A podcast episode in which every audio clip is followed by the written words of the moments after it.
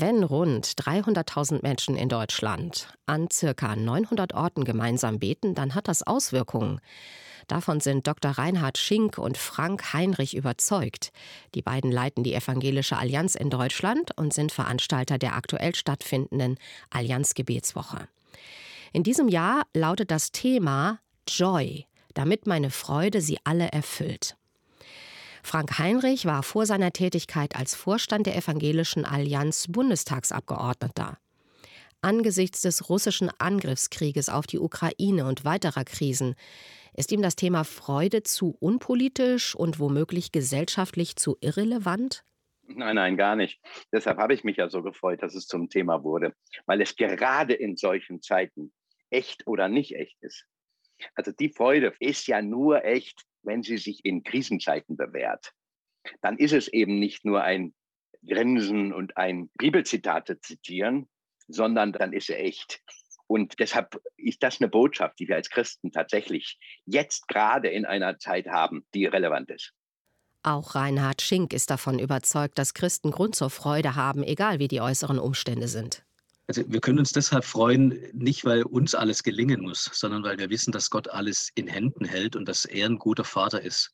Und insofern ist es keine naive Weltflucht, wenn wir auf Gott vertrauen, sondern sagen, in allem Leid, in allen Erschütterungen, in allen Brüchen meines Lebens bin ich geborgen in der Hand eines liebenden Vaters, eines Gottes, der allmächtig ist und wo ich weiß, dass er durch alle Schwierigkeiten hindurch mein Leben zu einer Vollendung bringt und ins Ziel bringen wird, sodass ich am Ende zurückschauen werde und sagen kann, ja, es war wirklich alles gut. Gleichzeitig heißt Beten aber nicht auf Gott vertrauen und die Hände in den Schoß legen. Schink betont, dass es kein Gegensatz ist zwischen Beten und Handeln.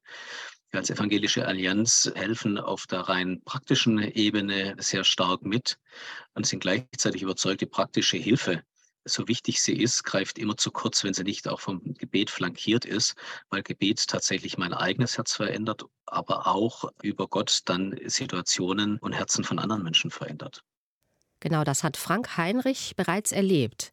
Direkt nach Ausbruch des russischen Angriffskriegs auf die Ukraine hat er russisch und ukrainischstämmige Menschen via Internetkonferenz an einen Tisch geholt zum gemeinsamen Gebet.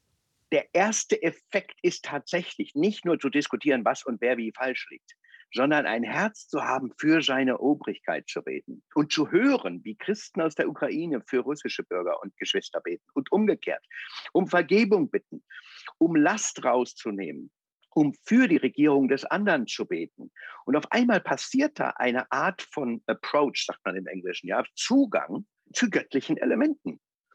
Und dass das auf Dauer Menschen und Länder bewegt, da bin ich der festen Überzeugung. So Frank Heinrich von der Evangelischen Allianz in Deutschland.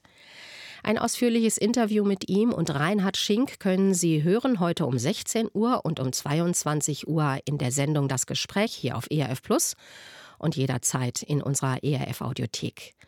Und wenn Sie sich selbst mit einklinken möchten in die aktuell stattfindende Allianz Gebetswoche, bei uns im Internet auf erfplus.de finden Sie einen Link zu einer Veranstaltung in Ihrer Nähe.